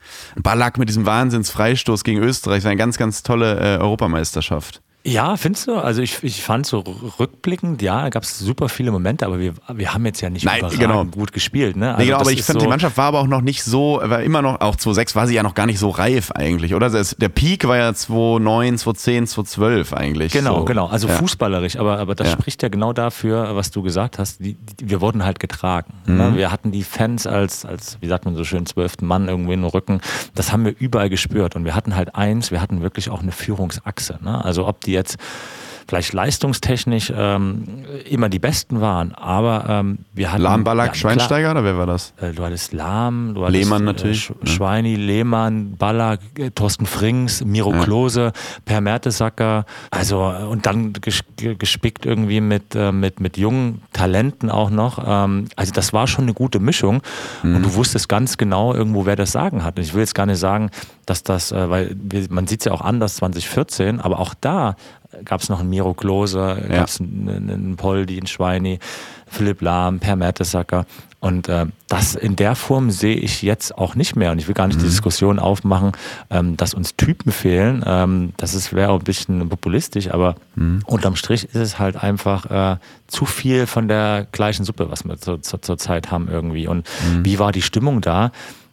Wir haben ein Trainingslager auf Malle gehabt und haben da wirklich viel trainiert und zwar wirklich so eine große Gemeinschaft. Ne? Und dann waren wir in Ascona, die Familien waren da und was glaube ich auch teilweise jetzt am Ende so Olli Bierhoff und seinem Staff vorgeworfen wurde, ähm, das hat da alles perfekt gegriffen. Also super Organisation. Ähm, wir hatten wirklich wir, mit den Frauen, in den Kindern, wir haben an einem freien Tag zusammen im Pool gespielt, sind dann alle zusammen irgendwo mit den Familien äh, zu, den, zu den Auswärtsspielen oder zu den Spielen geflogen und hatten wirklich so eine große Gemeinschaft. Und äh, wir waren nicht die besten fußballerisch, aber wir hatten wirklich schon eine, eine, eine gute Truppe, äh, wo jeder irgendwo seine Position auch kannte. Was mich interessiert ist, du hast, jetzt, ich sage es jetzt zum dritten Mal, 2019 aufgehört und als Fußballer, und ich finde, das wird immer so ein bisschen, es liegt jetzt ja auch daran, dass ich so ein bisschen näher dran bin und euch auch teilweise kennenlerne und ein paar, mit ein paar Fußballern auch befreundet bin. Ich finde, das wird immer in den Medien zu leicht auf die Schulter genommen, dieses, der hat jetzt aufgehört. Und gar nicht so, und der, sucht jetzt so neue Aufgaben und so. Und da finde ich immer, jetzt wenn ich näher dran bin, merke ich immer, was da eigentlich alles zugehört, was das bedeutet, weil ähm, man sucht sich ja einfach so einen neuen Lebens Mittelpunkt. Ne? Du bist ein junger Mensch, stehst in der Blüte deines Lebens und ich stelle jetzt einfach mir mal vor, mir sagt jetzt jemand, ab Montag darfst du nie wieder ins Fernsehen, nie wieder Podcast machen oder Instagram bespielen oder was weiß ich oder schreiben. Darfst du nicht mehr oder kannst du nicht mehr, ist vorbei. Da, und so muss man sich das ja vorstellen, wenn ihr da draußen zuhört und ihr seid Lehrerin oder ihr seid äh, Arzt oder, oder, oder Kindergärtnerin und, und da heißt es, ab, ab Montag äh, geht's nicht mehr oder Vor Vorstandsvorsitzende darfst du nicht mehr sein. It's over, such dir was Neues. Fällt man da nicht in ein wahnsinniges Loch? Kann passieren und das äh, sieht man ja auch immer wieder. Und äh, das ist genau der Punkt oder die, die größte Herausforderung, äh, finde ich. Und ähm, da ist es ja auch so, dass das System Fußball, äh, dass jetzt der Verband oder die Vereine, die sind ja gar nicht richtig da gewillt, auch die Spieler dahingehend aufzuklären, was da kommen wird. Weil mhm. wenn du einen Vertrag hast bei Verein XY, dann ist der Verein daran interessiert, dass du die bestmögliche Leistung bringst. Also der wird dir nie sagen, ja, du bist jetzt aber so ein Typ, äh, dir täte es mal gut, noch das Studium zu machen und das zu machen, ähm, weil ja immer irgendwo die Angst herrscht, das könnte auf, auf Kosten oder zu Lasten der Performance auf den Platz gehen. Und mhm. äh, dementsprechend der, der wichtigste Punkt ist ja, Tommy, der Unterschied zu dir zum Beispiel. Ich weiß nicht, was du studiert hast. Ähm, du hast Abi gemacht wahrscheinlich. Äh, hast dann Medienquatsch studiert ähm, und konntest dich aber dann hattest du hattest immer so Phasen in deinem Leben, wo du schauen konntest, okay, wo will ich hin? Konntest das vielleicht wieder aufhören? Konntest einen neuen Weg einstellen? Du konntest dich ausprobieren und mhm. somit rausfinden, wer bin ich eigentlich äh, ohne den Medienquatsch? Wo will ich hin? Was macht mhm. mir Spaß? Was sind, was sind meine Interessen? Und dann muss man sich so vorstellen, wir Fußballer, wir sind ja in der Regel, seit wir zehn sind oder ja, und dann geht es eigentlich so richtig los, bis, wenn das alles so gut läuft, wie man sich das vorstellt, bis ans Ende der Karriere sind wir in diesem System Fußball. Mhm. Und haben wir kriegen alles quasi äh, bestimmt, äh, alles vorgegeben. Äh, du musst dich nur in diesen Rahmen bewegen und sollst dir quasi gar nicht die Fragen stellen und, und musst dich auch damit nicht beschäftigen, ja, was interessiert dich denn noch? Ähm, mhm. Vielleicht könnte ich noch das machen oder äh, das machen. Sondern du beschäftigst dich de facto die nächsten 20 Jahre, 25 Jahre nur mit Fußball. So. Und dann ist das vorbei und dann setzt genau das ein, was du gesagt hast.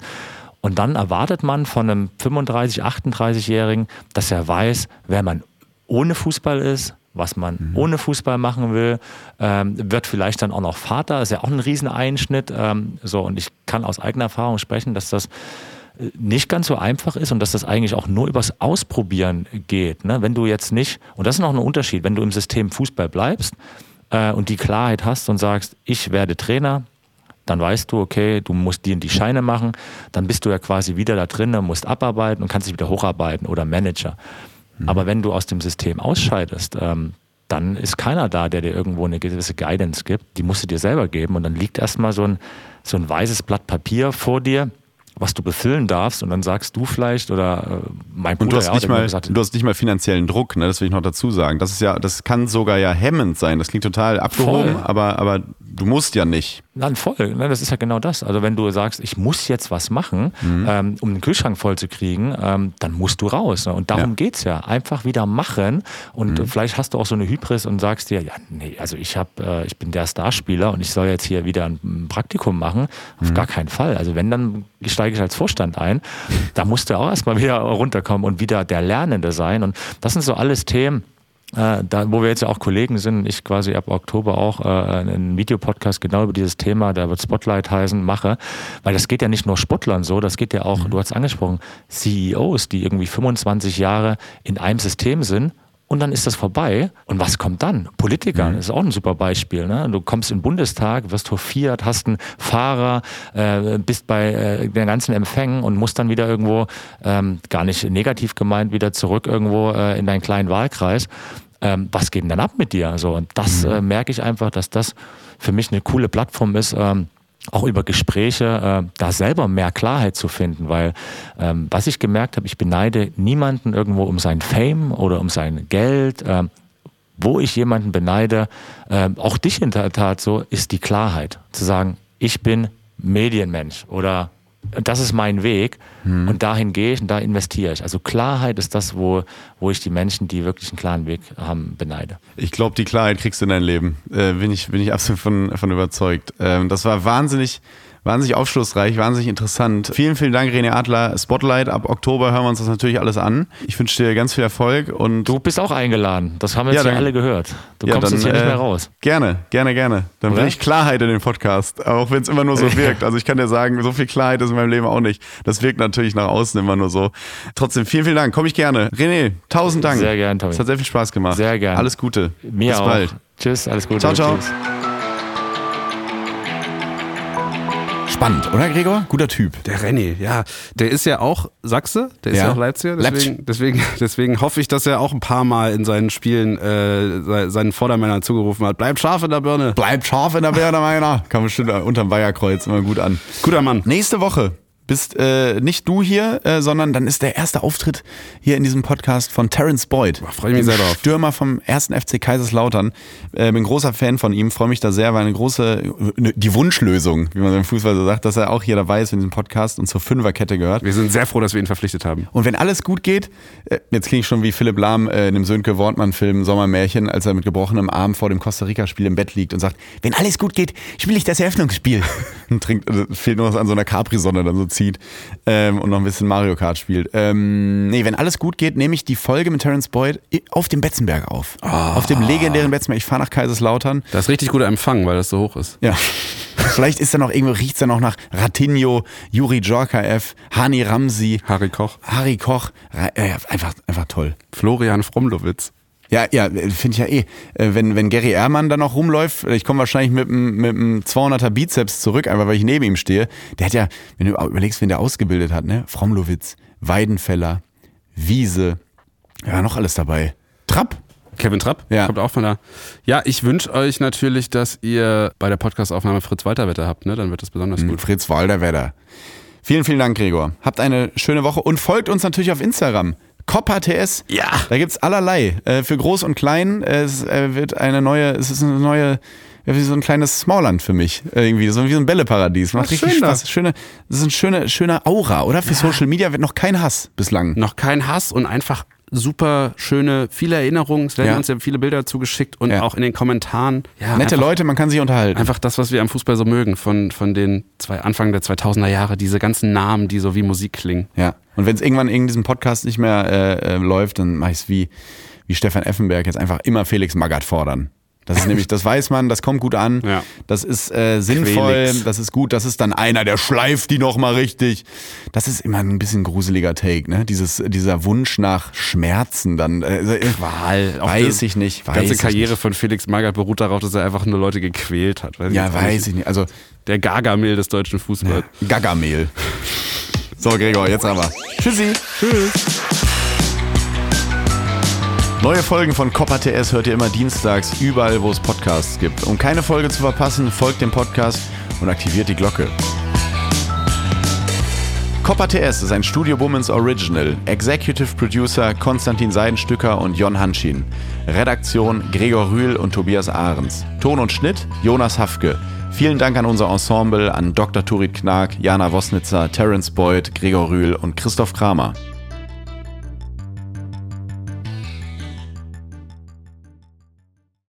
Ich dachte ja, wir machen einen Podcast zusammen, Joko, und dann ähm, hängen wir einfach ab, einmal die Woche, unterhalten uns ein bisschen lustige Alltagsbeobachtung, manchmal politisches Ja. Take, dies, das, Feierabend. Was stattdessen passiert, ich muss Sport machen. Schöne Naja. Scheiße. Auf eine gewisse Art und Weise ist es aber auch abhängend. Ne? ja gut, ähm, das ist aber so, so eine Entwicklung, die man natürlich nicht kommen sieht, wenn man einen Podcast beginnt, wo man aber, wenn man einen Podcast hat, wie wir beide, der jeden Donnerstag erscheint äh, und Sunset Club heißt, sehr dankbar darüber ist, dass zum Beispiel ein Gast wie Kai Pflaume sagt, hast du nicht Bock auf eine Klimmzug-Challenge? Ja, und jetzt mache ich seit zweieinhalb Monaten, trainiere ich Klimmzüge. Bald ist es soweit. Die große Auflösung, habe ich es geschafft, einen Klimmzug zu schaffen. Also habe ich es geschafft, ihn zu schaffen. Und die Laune ist im Keller bei mir, außer natürlich, wenn wir uns unterhalten miteinander. Aber den Rest der Zeit, den ich nicht mit dir Podcast mache, mache ich ja Sport. Ja, äh, schaltet doch einfach ein und hört rein. Wir würden uns sehr freuen. Und wenn es euch nicht gefällt, sagt es bitte keinem.